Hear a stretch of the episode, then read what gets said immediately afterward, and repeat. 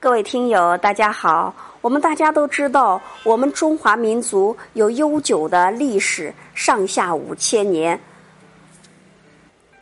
当然，这五千年的文历史也是一部文化史。我们大家知道，汉朝大赋、唐诗、宋词、元曲都是很著名的文学样式。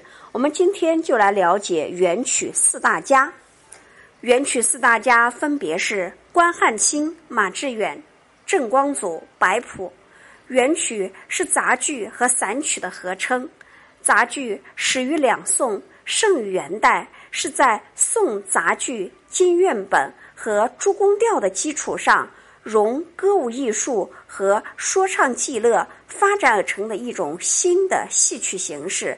它将歌曲。旁白、舞蹈结合在一起，是一种综合艺术。著名剧作家及其代表作品主要有关汉卿的《渡鹅冤》，王实甫的《西厢记》，马致远的《汉宫汉宫秋》，白朴的《墙头马上》，郑光祖的《倩女离魂》等等。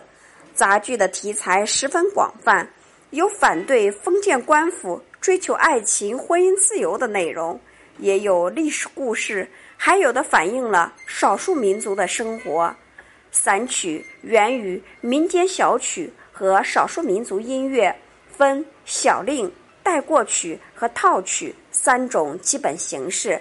散曲作家主要有关汉卿、马致远、卢志、张养浩、刘志、张可久、乔吉等等。